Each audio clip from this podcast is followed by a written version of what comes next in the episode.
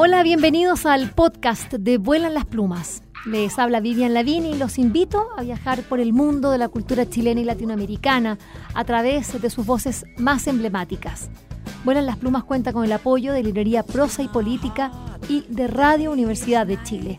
A continuación, los invitamos a escuchar esta interesante conversación.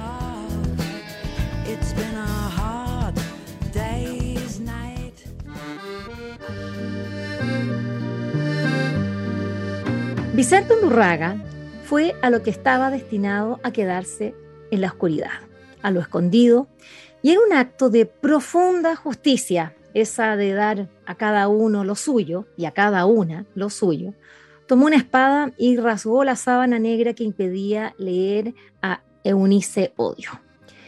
Ya el poeta chileno Humberto Díaz Casanueva, en una antología de esta autora, publicada en Venezuela hace décadas en la prestigiosa editorial Monte Ávila, dictó una sentencia. Ignorada, incomprendida, no tiene justificación una ignorancia que equivale a una arbitrariedad, a la proscripción del territorio de América de uno de los valores más verticales, poderosos y heroicos. Eunice Odio nació en Costa Rica en el año 1919 y no ha podido morir, a pesar de que su cuerpo lo hizo en el año 1974. El licenciado en literatura, editor y gran medium poético Vicente Undurraga ha invitado a Eunice Odio a conversar con los lectores chilenos a través del libro titulado Este es el bosque, 25 poemas de Eunice Odio publicado por la Pollera Ediciones en el pandémico año de 2021. Bienvenido Vicente Undurraga a Vuelan las Plumas. ¿Cómo estás? Hola Vivian, gracias por la invitación. Eh, estoy bien, gracias a ti mi pregunta, eh, yo sé que es un poquito abrupta, pero, pero me gustaría decirlo de esta manera, a partir del trabajo que has desarrollado en este libro, a partir del prólogo eh, y de, de, lo dedicada que es esta publicación. ¿Cuándo te enamoraste de Unice Odio? Este, este libro claramente es un tributo amoroso, literario por cierto, pero amoroso. Sí, sí, sí. Eh, cuando, mira, son esos momentos como, como las amistades, un poco uno las puede rastrear como ciertos hechos, pero el momento exacto no lo sé. Probablemente es cuando en el fondo tuve la ocasión de leerla eh, más a fondo. Eh, o, leerla, digamos, porque, porque rápidamente como que me pareció que había ahí una cosa. Eso fue la vez que en un viaje a México tuve la oportunidad de agarrar una edición de los elementos terrestres y otros poemas, unos libros, unos, unos un, libro de ella que, también es una muestra suficiente como para, conocerla.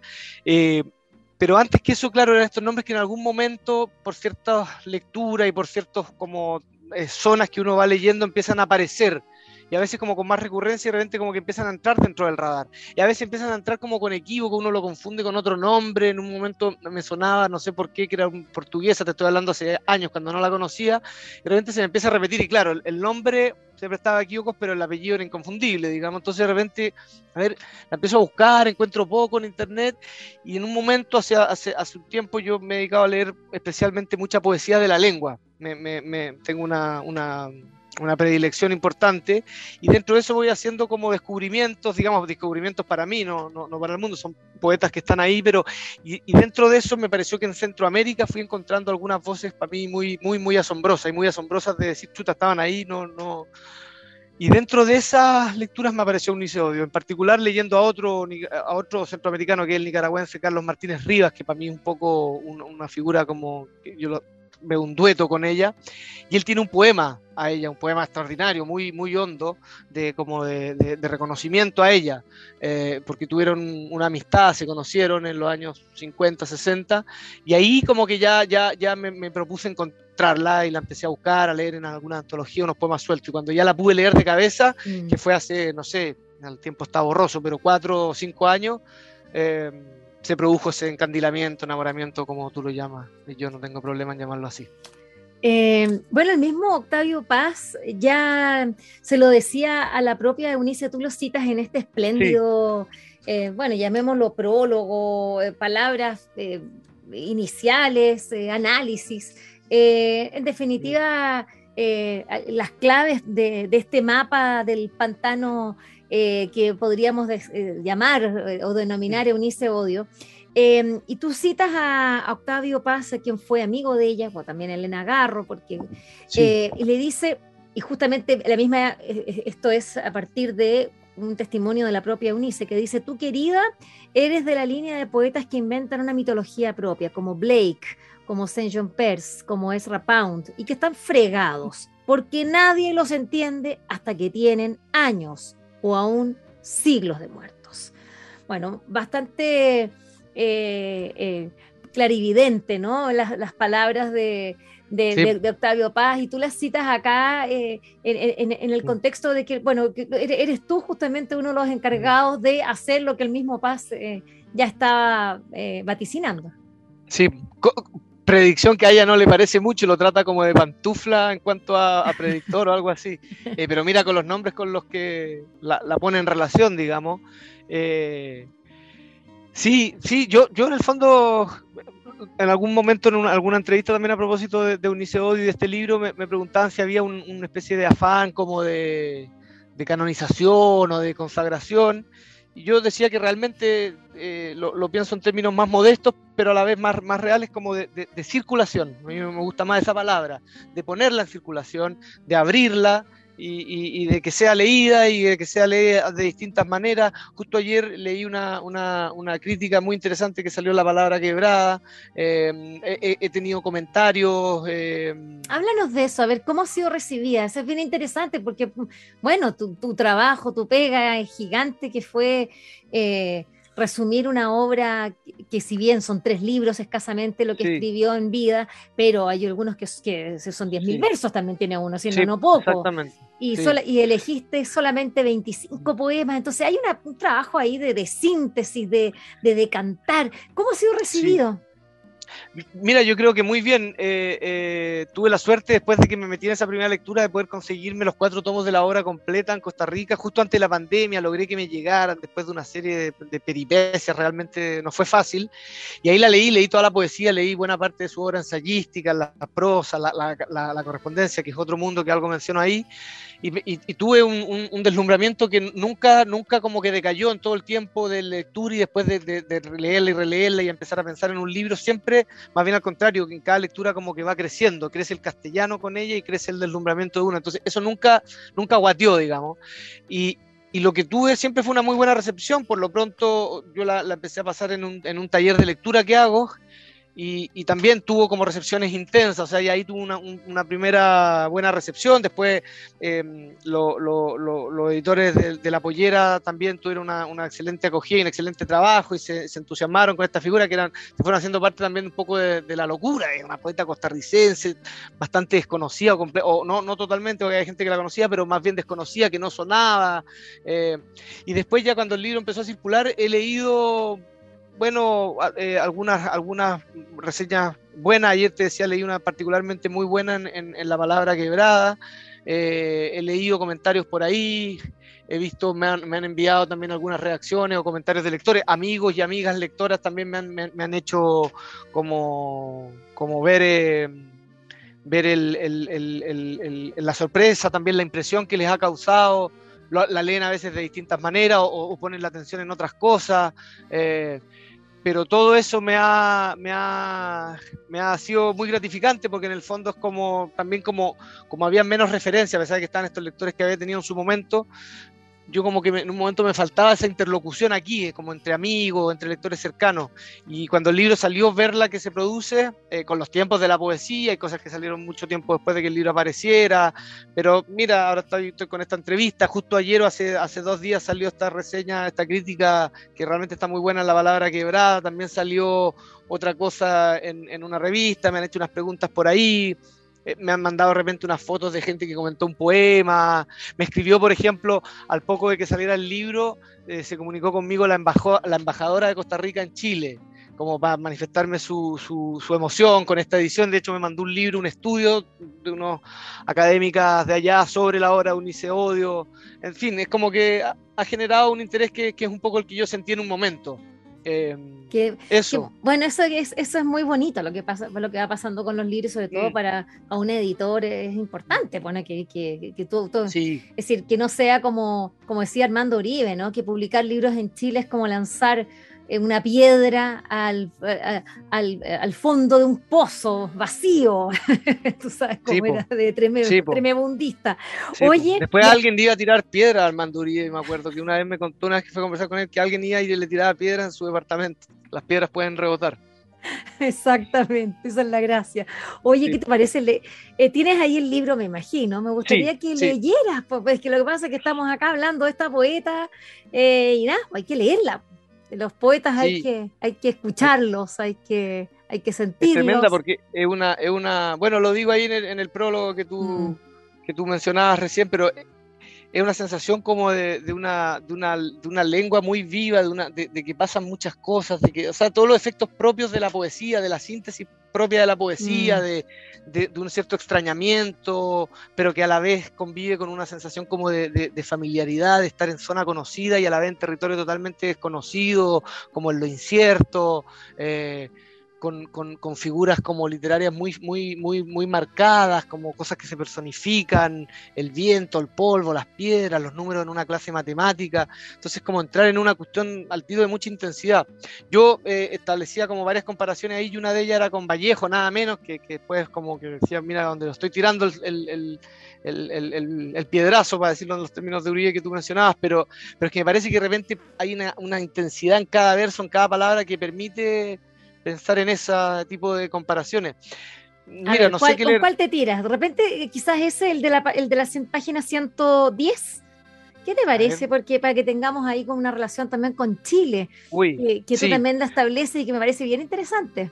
Me parece, pero mira, yo te diría, porque ese es un poema enorme que no, no, no, me... solamente déjame leer antes que justo ayer estuve revisando. Dale, son, en general son o este es el bosque también puede ser el que le da el nombre. Ya, pues es decir, solamente el inicio de, uno que se llama Carta a uno que no vivió como quiso, porque Unice tiene varios poemas así que son escritos a, amigos muerte o en la muerte de un amigo, digamos, poemas elegíacos que se le dan maravillosamente porque es como una especie de conversadora con los muertos, yo lo digo por ahí, entonces es el inicio de este poema que son cuatro estrofas breves de un poema que ya tiene después cinco páginas, eh, me gusta mucho, dice, Carta a uno que no vivió como quiso. Hermano, amigo mío, para ti esta carta que se hace esperar como los renuevos del pecho en verano. Te cuento que he pensado mucho en ti y te veo ahora con tu cuello enclavado, huyéndole al torso y a las manos, con esa tu manera de tener los pómulos fuera de ti, más lejos de tu piel que de tu nombre. Como creo que ya te dije, voy a llegar de pronto, un día en que no viaje nadie, un día desigual que acudirá a mis ojos cuando yo lo llame y desfilará por mi perfil crecido de racimos y rebaños. Dentro de, las dentro de las características que tú señalas en la poesía de Unice Odio, Vicente Undurraga, dices que está, eh, está marcada por las experiencias eróticas, místicas y amistosas. Bueno, acá ya eh, vemos e, este último rasgo en el, en el poema que, que acabas de leer. Em, y, bueno, esa actualidad, esa... Eh, eh, esa vitalidad que tiene, o, por lo menos el, cómo resuena hoy día, a pesar de que es una, una, poeta, digamos, de, de, otras décadas. Eh, Eulince Odio, es bien interesante, tú también la comparas con, con la Gabriela Mistral. Pérez también, son, eh, publicaron pocos libros, bueno, los de Eunice Odio son bastante más eh, extensos. Em, y hay varias razones que también tú señalas por a qué se debe el olvido o, por qué ella eh, quedó así marcada a propósito de lo que le decía Octavio Paz, ¿no? Allí, eh, a la espera de ser conocida.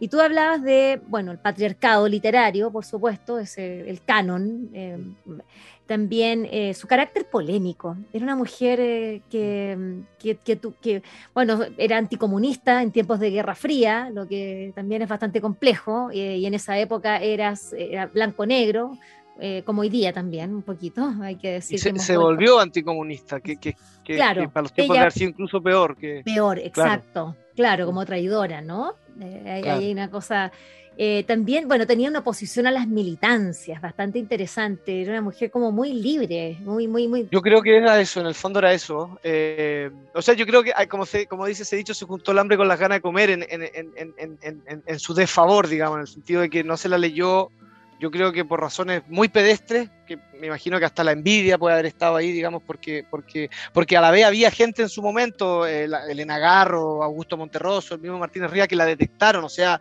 era una poesía para el futuro, como decía Octavio Paz, pero también era una poesía que se podría haber detectado. Ahora cada cosa tiene su tiempo y de repente eh, son las, décadas o los tiempos posteriores los que pueden leer mejor ojalá es lo que está pasando y me ha parecido verla, ahora vi que la editaron en Italia, qué sé yo, pero en concreto, sí, yo creo que se mezcló eso. Efectivamente tenía un carácter muy fuerte, parece que era una mujer como que podía ser pesada, podía ser de un humor muy negro, muy demoledor. Y me, imagino que eso le granjeó ciertas enemistades y ciertos chaqueteos, como diríamos acá, y ciertas, qué, sé yo. Por otra parte, eh, sí, pues era una mujer, estamos hablando que ella escribía en los años 50, 60, eh, y también eh, no obstante lo que te decía al principio, sí es una poesía no, hermética, pero, pero, pero que puede poner un poco más resistencia, digamos, no es, no es una poesía para ser masiva, entonces, la, la, y además la publicaba eh, dispersamente en El Salvador, después en Costa Rica, y ella vivía en México, entonces me imagino como que se, se coludieron, para ocupar un verbo tan resonante por acá, eh, todas estas razones de todo tipo para que no tuviera o no ocupara el lugar eh, que, merece. Y ahí vuelvo a la idea, no, tanto como de canon, de que esté mencionada en las listas de no sé qué, sino para que no tuviera una circulación, para que a mí me haya costado un mundo conseguir su poesía. Eh, afortunadamente ahora se la puede conseguir y yo espero que, este sea un, primer paso una mayor circulación por estos lados también, porque hay que decir que en España la están reeditando hace un tiempo, como te decía, me acabo de enterar de que salió una traducción al italiano. Eh, Vicente, y, te, costó un mundo, te costó un mundo eh, llegar a una síntesis así. Eunice Odio, este es el bosque, 25 poemas. Sí, me costó, o sea, fue trabajado, pero, pero fue gozoso a la vez. No, no, no lo pasé nunca mal, pero sí fue difícil, sobre todo porque también a mí me pareció que, claro, estaba ese libro muy grande que, abiertamente queda excluido la antología, eh, que es El Tránsito de Fuego, y luego había un poco de desorden con la edición, entonces tuve que hacer un pequeño trabajo como de, establecer un orden y, tomar de la obra completa y no de otras ediciones que habían salido, pero sobre todo también de valorar eh, la obra temprana, que no es la más valorada y que a mí me pareció que era muy extraordinaria desde muy temprano, esos primeros poemas sobre la muerte de Fernando Brene, o este poema, este caballero que se está columpiando como abandonado en la mañana. Hermoso. Este, poema a mí me parece maravilloso. Eh, entonces, claro, era, era difícil escoger 25, en principio 35, 30 y, y, sí, me, costó, pero fue un, un, costo eh, gozado, digamos. Eh, lo pasé bien haciéndola eh, y, leerla y releerla y escoger y tomar algunas decisiones era como, como permitirse leerla con una intensidad que uno no siempre lee las cosas. Entonces fue duro pero feliz. Sí, yo eh, antes de terminar quisiera también mencionar tu cambio de vida, ¿no? Eh, mm. El hecho que quizás eh, también te, te, ayudó o, o, por lo menos te condicionó, te permitió darte un lujo tan maravilloso para un editor en tiempos urgentes como los actuales, cuando se corre, sobre todo trabajando en una editorial tan grande como, como Penguin Random House, tan difícil y y, hoy día que cambiaste un poco tu vida, a pesar de que sigues ligado allí, pero ya te, moviste a, Viña del Mar con nuevos aires, con, con, eh, con eh, distintas, eh, bueno, con una frecuencia, digamos, de, trabajo, de, meterte en esta, en, esta vida de Santiago tan pesada, volviste a tus orígenes también. porque eres de Viña del Mar, hay que decirlo. Entonces, ¿será eso? que, bueno, yo creo que todo. ¿Puede volver al origen? Yo, creo que en un punto todos. Hay un poema de ella de la infancia que es precioso, que se llama Recuerda mi infancia privada, que también lo está, está aquí en, este El Bosque. Eh, sí, yo efectivamente coincido con varias cosas. Una de ellas es como este cambio que tuve yo, digamos, como volví a vivir en Viña y también cambié, digamos, la, la, la, figura que tengo en, Random House, que antes era director literario y ahora esta figura editorial large, claro, me permite otros tiempos, pero a la vez también eh, el, la, intensidad de la poesía de, de Unice Odio rimaba bien, digamos, con la intensidad de estos tiempos, o sea, era como estarla leyendo en intensidad al tiempo que la pandemia iba y volvía, que políticamente estábamos como en ese año de intensidades, de que iba para allá y para acá la cosa, era como que esta poesía estaba a la altura de, de los tiempos, como que no le faltaba densidad ni espesor como para sobrellevar tiempos así de intenso y de denso. Entonces, fue como, fue como el momento en que se dio, lo, más difícil fue la escritura del prólogo, porque, porque me, había que presentarla a ella, eh, como, como bien desde cero, digamos, pensando en una edición para Chile.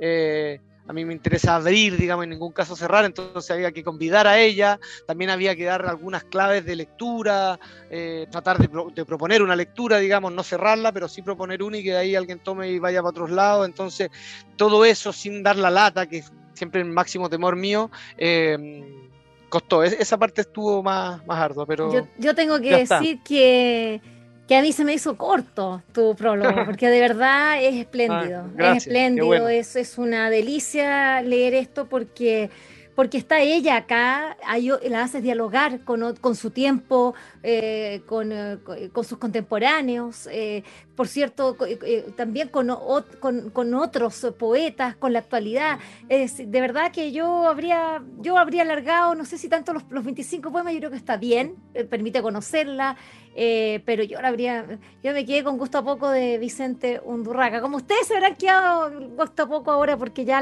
esta, esta entrevista se acaba y te quiero agradecer, Vicente. No, te agradezco yo a ti porque solamente un comentario muy final, pero a propósito de eso que me dices, como te digo, te agradezco y para mí se trata de eso, generar deseos. Cierro con un puro, una pura mención al, en las prosas patria, Julio Ramón Ribeiro cuenta un editor francés que en un momento está como, eh, no desmoralizado, pero cansado de la mala circulación de los clásicos y decide pedirle el prólogo a ciertas figuras, no a cualquiera, pero y el prólogo de Rambo se lo pide a Jean-Paul Belmondo, que era y se lo pide y parte su prólogo diciendo cada vez que leo la, temporada del infierno siento como un combo en, el hocico, y la, bueno, funcionó, o sea, invitar a la lectura. Entonces, si eso pasó con, esta edición, con el prólogo en, particular, pero con la edición en general, con el libro que quedó tan bonito, la portada y qué sé yo, me alegra mucho y ahí está Unice Odio que se siga leyendo. Hay cosas por ahí en la web y hay más. Y está la correspondencia y los ensayos, que es otro mundo. Es realmente una autora tremenda.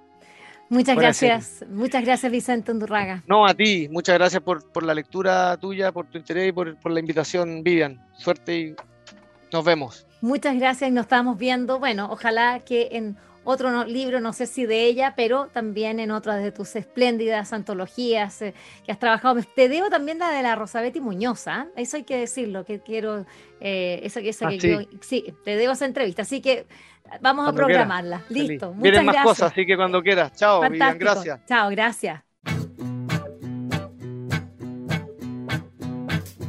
Espero que esta conversación les haya gustado y recuerden que la escucharon en el canal de Vuelan las Plumas.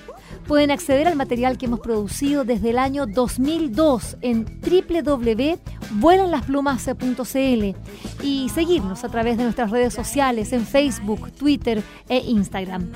Este programa cuenta con el trabajo en sonido de José Rojas y de Isidora Cesnich en la producción digital. Soy Vivian Lavín y les agradecemos su atenta escucha. Like a